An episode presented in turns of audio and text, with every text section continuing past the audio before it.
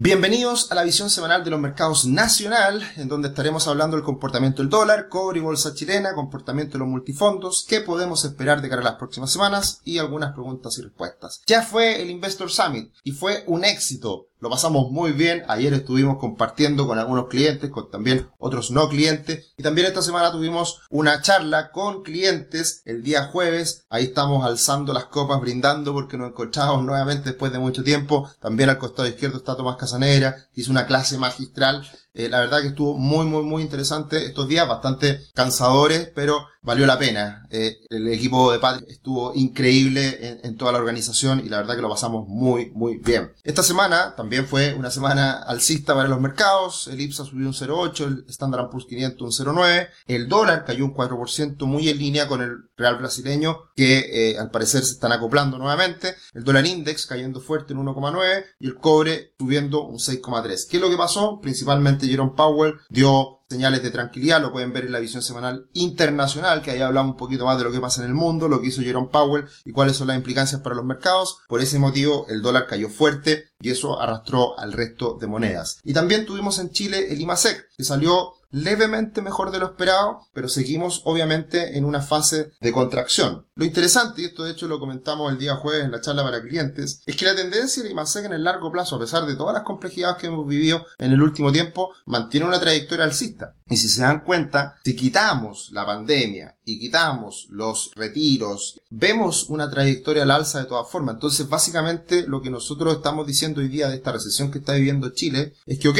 obviamente es una recesión, pero también desde un punto máximo que fue inflado por los estímulos que se entregaron eh, en el último tiempo. Entonces también hay que tomárselo con un poquito de calma. Vamos a estar hablando de eso en una, en una charla, en un webinar que haremos de todo lo que hablamos para los clientes el día jueves. Lo dejaremos grabado posteriormente en el canal de YouTube. ¿Y qué pasó con el dólar? Cayó, cayó de manera importante. Se acercó a los 878 pesos aproximadamente. Estamos en fase, estamos en una zona de soporte que son los 870, 880. Y vamos a ver qué pasa. Está precisamente ahí, nos alcanza a notar muy bien, rompiendo la media móvil de 200 periodos, esta línea roja que acompaña el precio, está rompiendo ese nivel y eso sin duda puede ser bajista. Pero para que se confirme esta caída tiene que romper los 870 y todavía falta para aquello. Así que con calma, de hecho, puede momento en donde sea atractivo tomar una posición larga, de, de, corto plazo, comprar algunos dólares sin duda para el que estaba esperando mejores precios, porque obviamente estamos ya en niveles mucho más atractivos y hay que esperar si es que se genera estos estos eventos externos, con un dólar que siga cayendo en el mundo, con el cobre que se siga recuperando, para de esa manera poder pensar en una mayor caída del dólar que podría ir a buscar esta otra línea de tendencia alcista que está ahora pasando por los 8.30, 8.40. Ese sería el próximo nivel a buscar en caso de que esto ocurra. Bien, ¿y qué pasó la última semana? El dólar se cayó con fuerza. De hecho, el dólar index rompe la media móvil de 200 periodos, un indicador muy importante y es una señal clave de que puede venir un periodo de tiempo algo más bajista para el dólar después de toda esta gran tendencia alcista que vivimos en el último tiempo. Así que ahora los 105,40, 105,50 que era el soporte, ahora es resistencia y sin duda puede seguir avanzando esta caída en el dólar a nivel global. Y el cobre se recupera con fuerza, mantiene esta tendencia alcista sin mucha pendiente, sin mucha mucho momentum, pero va a ir a atacar al parecer el cobre, la resistencia de la media móvil de 200 periodos que pasa por 3.90 aproximadamente. Después de esos 3.90 están los 4 dólares. Vamos a ver qué pasa ahí. Lo bueno es que ya hay bastante más calma en el mercado y el cobre es una buena señal de que esto que hemos visto como incertidumbre, como temor a la recesión que viene, al parecer se ha ido calmando en las últimas semanas y el cobre siempre es una buena señal, un buen indicador para aquello. Los dejamos cordialmente invitados a que se suscriban a nuestro canal de YouTube. Ya tenemos más de 22.800 seguidores, estamos felices, así que compartan la información, denle me gusta, hagan sus comentarios. Y también esta nueva sección está ahí para ustedes en directo. Ya analizamos la última semana la acción de CAP y esta semana muy probablemente vamos a analizar el día martes la acción de vapores. Así que estén atentos a estos análisis